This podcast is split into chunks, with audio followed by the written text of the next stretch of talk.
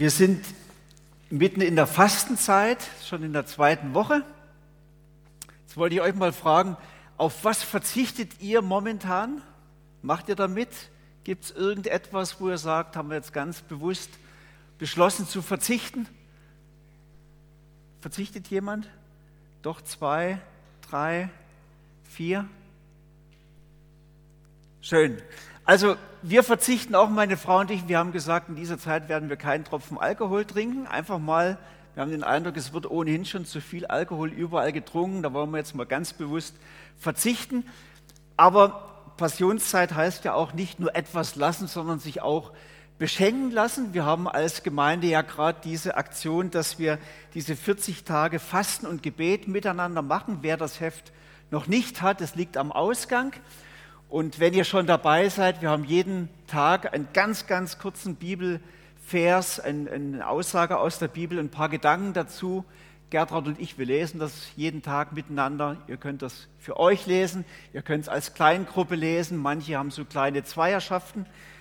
Und es geht darum, eigentlich, komm, Heiliger Geist. Es geht darum, dass wir uns, während wir verzichten, uns gleichzeitig auf Jesus neu fokussieren, uns mit seiner Kraft ausrüsten lassen wollen. Komm, Heiliger Geist, wir brauchen dich. In dieser Woche ging es um das Thema zubereitet und erfüllt werden. Es ging um mehrere Bibelstellen, wo ausgedrückt wird, wie Menschen vom Heiligen Geist ausgerüstet werden, gestärkt werden, um Gottes Reich zu bauen und voranzubringen. Sehr beeindruckende Texte, ihr könnt das noch nachlesen. Ich habe mir überlegt, wie könnte ich diese Woche noch abschließen inhaltlich und mir ist sofort jemand eingefallen, der mir sehr sympathisch ist aus der Bibel, nämlich Timotheus. Paulus hat an ihn zwei Briefe geschrieben und hat ihn in diesen Briefen den Timotheus ermutigt und gestärkt. Paulus war mit keinem anderen seiner Mitarbeiter so intensiv verbunden wie mit ihm. Und in diesen Briefen macht Paulus Timotheus Mut und es geht auch viel um das Thema Heiliger Geist. Deswegen möchte ich euch aus dem zweiten Timotheusbrief drei Verse einfach mal vorlesen, um euch zu zeigen, was da geschieht. Es ist eine Predigt, wo ich vielleicht auch die Überschrift hätte wählen können, gib nicht auf, verliere nicht den Mut.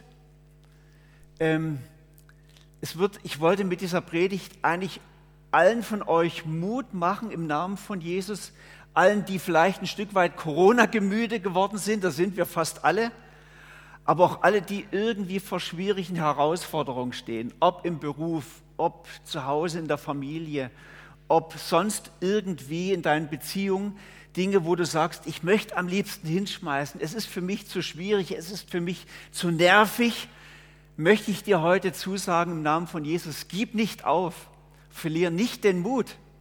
Das ist eine Predigt, die ich zuallererst auch für mich selber halte. Das habe ich beim Vorbereiten gemerkt. Gott spricht auch zu mir.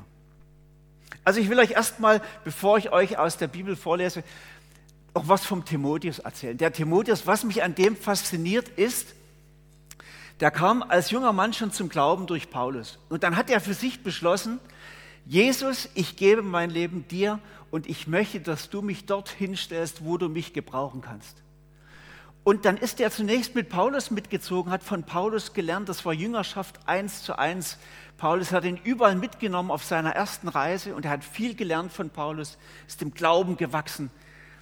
Und er war dann so parat, dass Paulus gesagt hat, weißt du, Timotheus, ich schicke dich jetzt nach Ephesus, das war eine Gemeinde in Asien, und hat gesagt, diese Gemeinde hat Paulus gegründet und Timotheus, dich sende ich jetzt dorthin, dass du diese Gemeinde weiterführst, dass sie weiter wächst.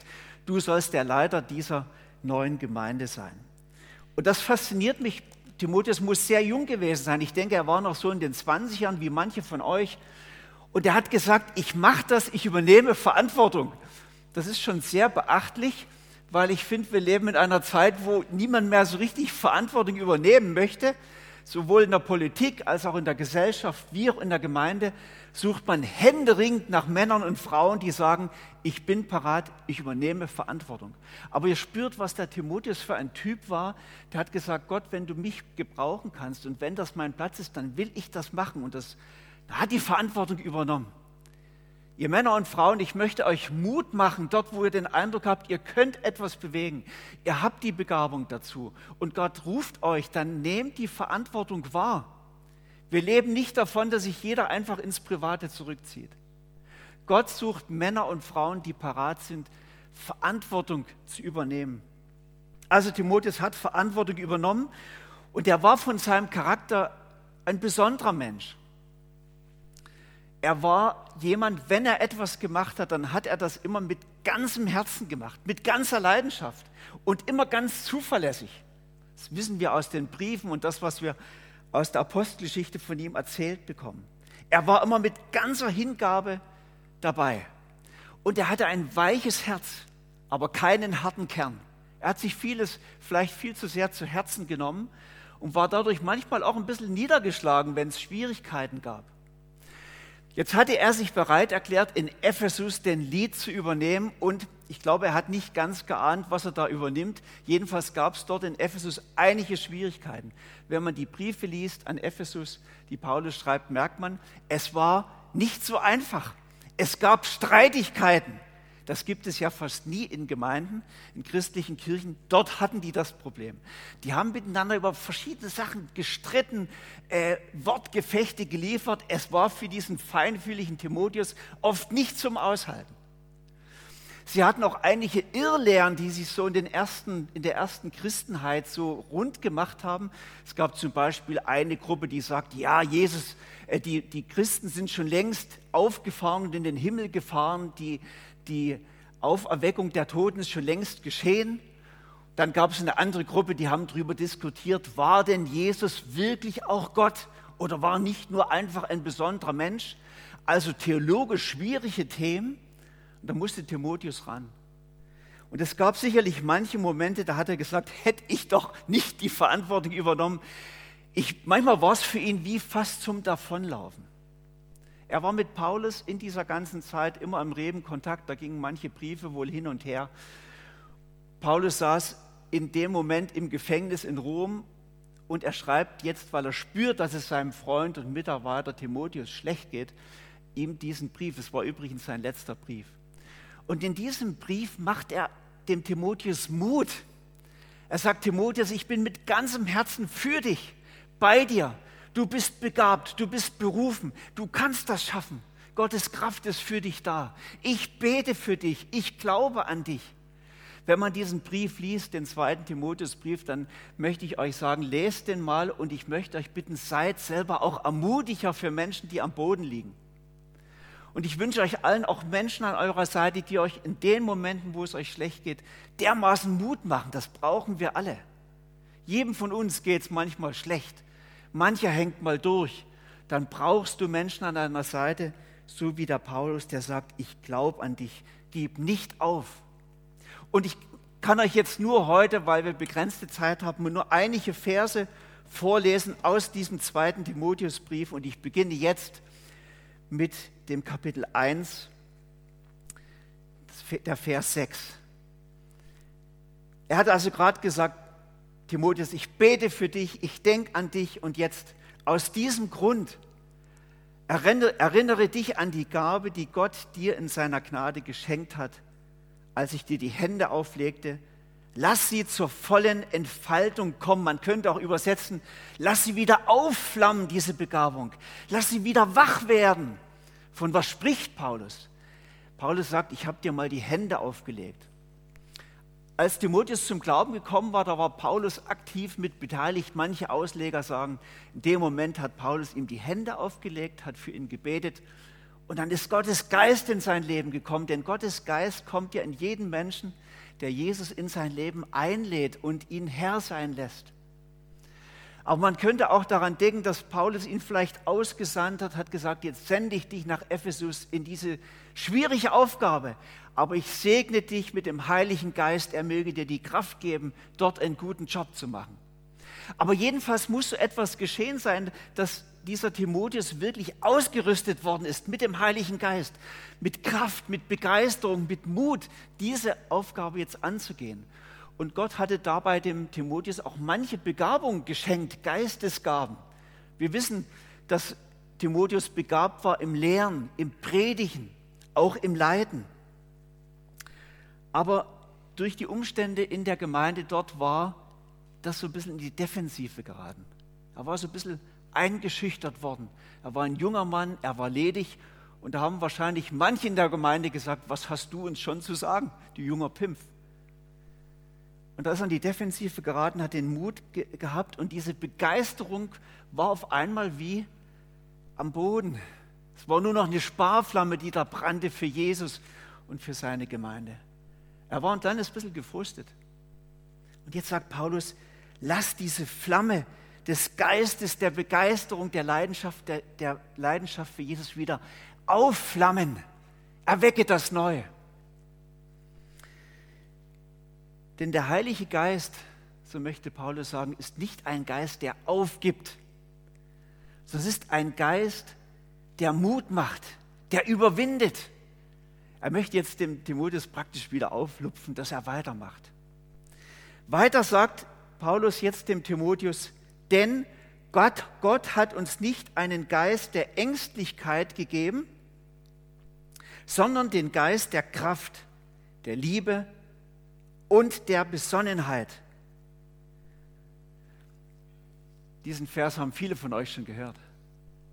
Und da will ich jetzt auch ein bisschen länger verweilen, um zu, mit euch darüber nachzudenken, was bedeutet das?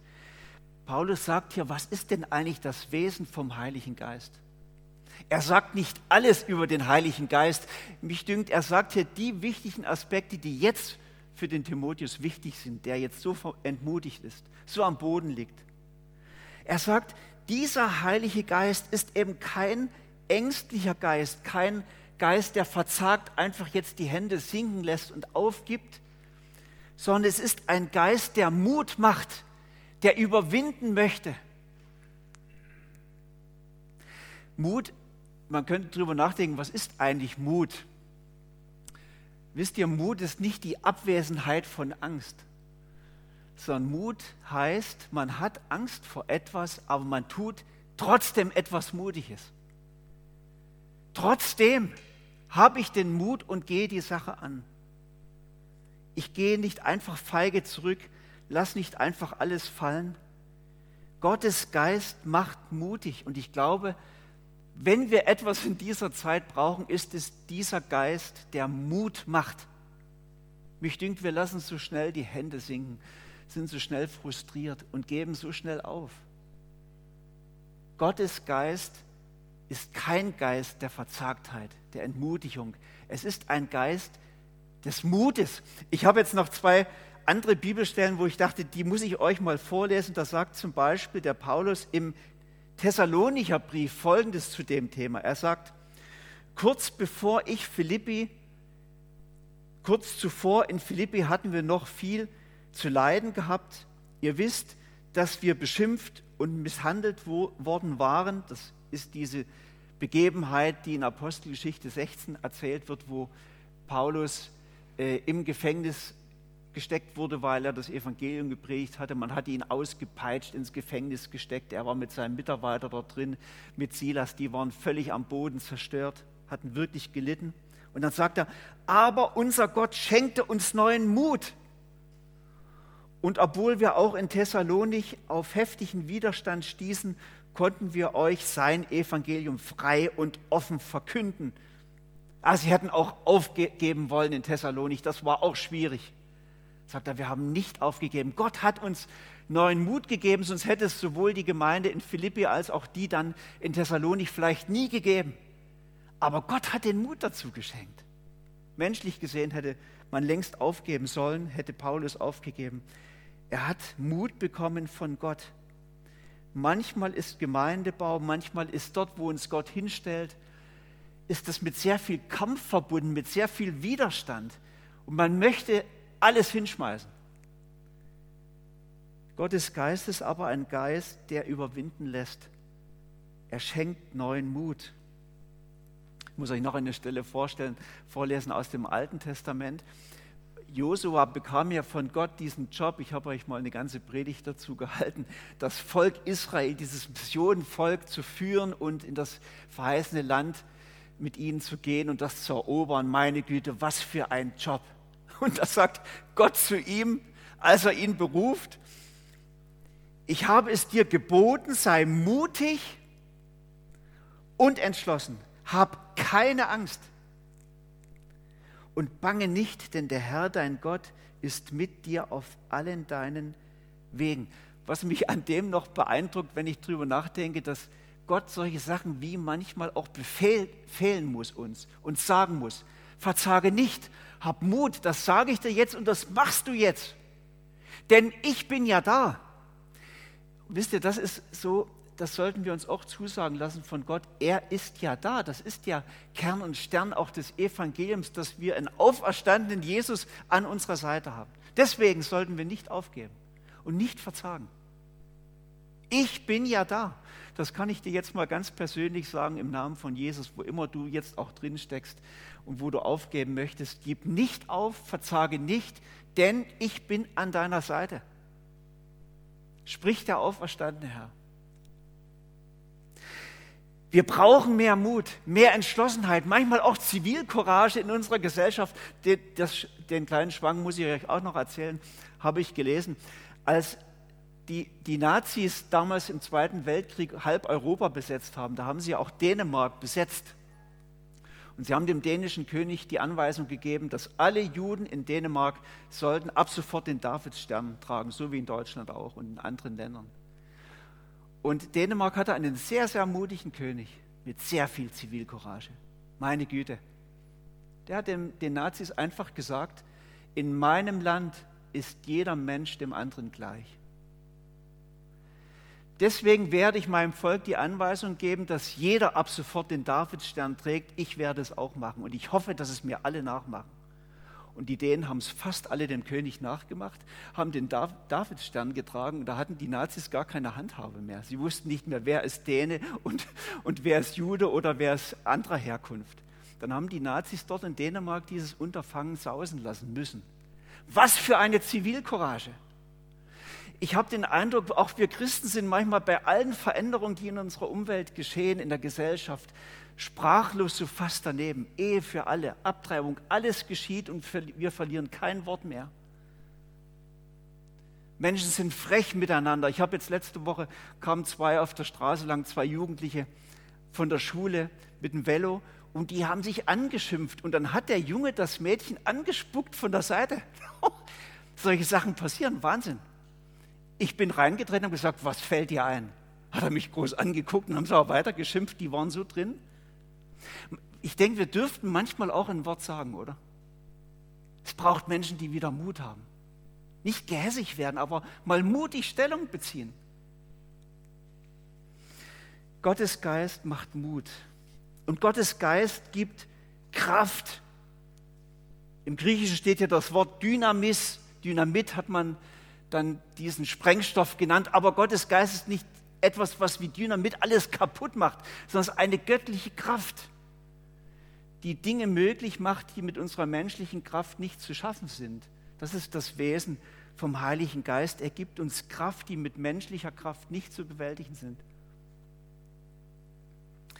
Da schreibt Paulus dann an den Timotheus dann im im zweiten Kapitel von dem Brief noch Folgendes, das lese ich euch vor.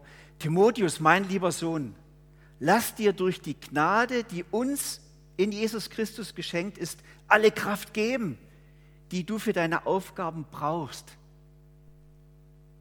Das, ist, das klingt so einfach, als wollte er sagen, Timotheus, ist es schwer in der Gemeinde, aber guck, du kannst, dich, du kannst dich voll abhängig machen von Jesus und kannst sagen, Jesus, es ist jetzt schwer, aber du hast ja deine Kraft für mich schwachen Menschen, für mich Timotheus ja parat. Ich brauche dich. Ich brauche deine Kraft. Ich kann das selber überhaupt nicht bewältigen. Das geht ja über meine Kräfte. Ich brauche dich. Ich bitte dich, gib mir deine Kraft. Paulus sagt, so musst du es machen.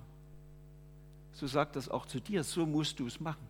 Alles, was dir zu viel ist, zu schwer ist, Mach dich abhängig von dem Herrn, der, dir dafür seinen Geist geben möchte. Herr, ich brauche dich, ich brauche deine Kraft. Ich möchte euch noch eine andere Stelle aus dem Alten Testament lesen. Es gibt ja viele Vorbilder, wie man sich abhängig machen kann von Gott. Es steht in 1 Samuel 30, da steht, David aber stärkte sich in dem Herrn, seinem Gott in einer Situation, wo es ihm auch völlig über die Kräfte ging. Da hatten äh, ein fremdes Volk, die Amalekiter, hatten Ziklag, eine jüdische Stadt, überfallen und hatten alle Frauen und Kinder entführt. Und jetzt kam David mit seinen Männern zurück und die Frauen, die Kinder waren alle weg. Da waren seine eigenen Männer so sauer, so verrückt, die wollten David steinigen. Und da steht, David kam in schwere Bedrängnis. Das kann ich mir gut vorstellen, gell? wenn die alle schon mit dem Stein in der Hand vor ihm stehen. Ne? Schwere Bedrängnis. Was hat David gemacht? David aber stärkte sich in dem Herrn, seinem Gott. Er hat sich wie, wie so eine Zuflucht. Herr, es geht über meine Kräfte. Ich weiß nicht, was ich machen soll. Gib mir neu deine Kraft. Ich habe den Eindruck, wir können von diesen Männern in der Bibel, David, Timotheus lernen. Gib mir deine Kraft. Ich schaffe es nicht. Gib mir deine Kraft. Dein Heiliger Geist ist das, was ich brauche, was ich begehre, was ich von dir erbitte.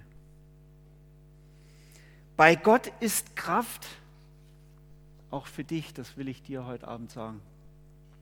Gott gibt uns einen Geist, der Mut gibt, der Kraft gibt und ein Geist der Liebe steht jetzt hier. Ja, das hat der Timotheus nötig. Ne? In der Gemeinde, wenn sie miteinander streiten und ihre Irrlehren verbreiten, dann kann, kommt dann irgendwann der Moment, wo du dir sagen könntest als Leiter, die gehen mir alles so auf die Ketten, es nervt, wo dann alles an Liebe einfach mal wegfällt, weil dir die Leute nur noch Mühe machen. Ja, das kann für einen Leiter manchmal sehr anstrengend sein. Deswegen Timotheus, lass dir von Gott neu diese Liebe, diese Agape-Liebe, diese übermenschliche, göttliche Liebe schenken, die Menschen lieb haben kann, auch wenn sie schwierig sind, auch wenn sie manchmal kaum zu verstehen sind, auch wenn sie dich vielleicht manchmal verletzen. Lass dir neu diesen Geist schenken und dieser Geist schenkt dir diese göttliche Liebe. Ohne den Heiligen Geist und ohne die Liebe, die er schenkt, dann können wir als Menschen ja sehr schnell bitter werden, nachtragend werden. Aber der Heilige Geist, so sagt 1. Korinther 13, schenkt uns eine Liebe, die gern verzeiht, die nicht nachträgt, die geduldig ist, freundlich bleibt. Das brauchen wir. Wir brauchen diese Liebe, diesen Geist. Und dieser Heilige Geist, so sagt er es dem Timotheus, ist auch ein Geist der Besonnenheit Der Heilige Geist macht Menschen nüchtern, klar im Kopf, nicht fanatisch, nicht überdreht, besonnen. Man könnte auch übersetzen, es ist ein Geist der Selbstbeherrschung, der Selbstdisziplin. Er bewahrt uns eigentlich davor, dass wir uns nicht so von bestimmten Ereignissen, die uns niederschlagen oder verrückt machen, dass wir uns dazu sehr runterziehen lassen, sondern er gibt so etwas wie eine Selbstbeherrschung, so eine innere Ruhe, nicht überzureagieren, andere nicht unbedacht und nötig, unnötig vor den Kopf zu stoßen, bedacht zu handeln, sich nicht herausfordern zu lassen, gell, das gibt es ja immer wieder so viele Möglichkeiten. Dieser Geist schenkt uns, dass wir sachlich bleiben können, nicht überreagieren, respektvoll auch bleiben in den Gesprächen. Oh, ich habe mir beim Durchlesen gedacht, das ist dieser Geist, den ich auch immer wieder brauche. Gell? Wir alle miteinander brauchen das, diesen Geist der Besonnenheit.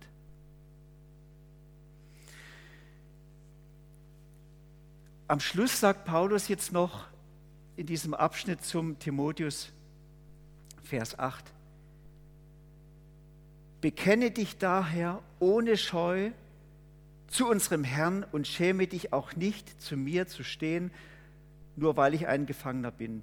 Ich bin ja um seinetwillen, ich bin es ja um seinetwillen. Sei vielmehr auch du bereit, für das Evangelium zu leiden Gott wird dir die nötige Kraft geben. Hier noch einmal, Gott wird dir die nötige Kraft geben. Jetzt hat Paulus so viel Mut gemacht. Man könnte fragen, was ist jetzt daraus geworden? In der Bibel steht gar nichts mehr dazu. Nicht viel jedenfalls. Paulus hat dann nicht nochmal einen Brief geschrieben und Timotheus hat auch keinen Brief geschrieben und darüber berichtet. Aber wir haben so ein paar außerbiblische Quellen von den Kirchenvätern der ersten Christenheit und sie berichten, dass Timotheus wirklich diese Gemeinde in Ephesus weitergeleitet hat bis zu seinem Tod, als erster Bischof dieser Gemeinde. Und er ist den Märtyrertod gestorben. In der ersten Christenverfolgung unter Kaiser Nero hat er den Kopf hingehalten, ist nicht gewichen, hat sich zu Jesus bekannt. Das hat viel Mut gebraucht. Ich bin überzeugt, er hat an Christus festgehalten und in der Kraft seines Geistes ist er diesen Märtyrertod gestorben. Und dann lesen wir noch mehr in der Offenbarung, das ist ein halbes Jahrhundert nach diesem Brief von Paulus, berichtet Johannes, dass diese Gemeinde die Irrlehren besiegt hat. Interessant. Und Ignatius, er hat um 110 nach Christus gelebt, auch er berichtet, dass diese Gemeinde in Ephesus eine ganz große Glaubenstreue und Entschlossenheit im Glauben hatte, weil Timotheus nicht alles hingeschmissen hat. Ihr Lieben, das soll uns eine Ermutigung sein. Dort, wo du stehst, möchte ich dir zusagen, Gott hat uns nicht einen Geist der Verzagtheit gegeben, sondern einen Geist des Mutes, der Kraft, der Liebe und der Besonnenheit. Die Frage ist noch, wie können wir diesen Geist bekommen? Ich möchte euch heute als Abschluss noch eine Zusage von Jesus sagen. Die kennt ihr alle. Ihr wisst bloß oft nicht genau, in welchem Zusammenhang das steht. Das sagt Jesus im Lukas Evangelium Kapitel 11 können wir das nachlesen. Er sagt, bittet, so wird euch gegeben. Sucht, so werdet ihr finden. Klopft an, so wird euch aufgetan. Denn wer sucht, der findet. Wer anklopft, wird aufgekommen. Und ihr kennt dieses ganze Ding. Und dann sagt er am Schluss dieses Kapitels, sagt er, äh, wie viel mehr wird der Vater im Himmel denen den Heiligen Geist geben, die ihn darum bitten? Darum geht es eigentlich in diesem Versprechen des Gebets wie viel mehr wird Gott auch dir den Heiligen Geist geben, den Geist der Kraft, der Liebe und der Besonnenheit, wenn du ihn darum bittest, dort wo du stehst und seinen Geist brauchst. Ich möchte jetzt noch beten, dann hören wir ein Lied zum Heiligen Geist und da könnt ihr im stillen Gebet Jesus um das bitten, was ihr braucht in dem, wo ihr jetzt gerade drin steht. Lasst uns zusammen beten. Herr Jesus Christus, ich möchte dir dafür danken, dass du uns nicht allein lässt. Wir stehen vor manchen Herausforderungen, Schwierigkeiten. Du siehst, wo wir jetzt gerade sind. Danke, Herr, dass du uns schwachen Menschen, gerade uns schwachen Menschen, die wir sagen, wir brauchen dich, dass du für uns deinen Heiligen Geist parat hast. Wir wollen uns wirklich nach dir ausstrecken, Herr nach deiner Kraft, nach deiner Hilfe, nach deiner Stärkung, nach deinem Mut, nach deiner Liebe, nach deiner Kraft, nach deiner Besonnenheit. Ich bitte dich für jeden von uns, der jetzt heute hier ist, der jetzt zuhört, dass du ihm ganz neu dieses Ausstrecken zu dir schenkst, diese Abhängigkeit zu dir, diesen Mut, dich um deine Kraft zu bitten. Herr, wir brauchen deinen Geist, wir kommen ohne dich nicht weiter. Amen.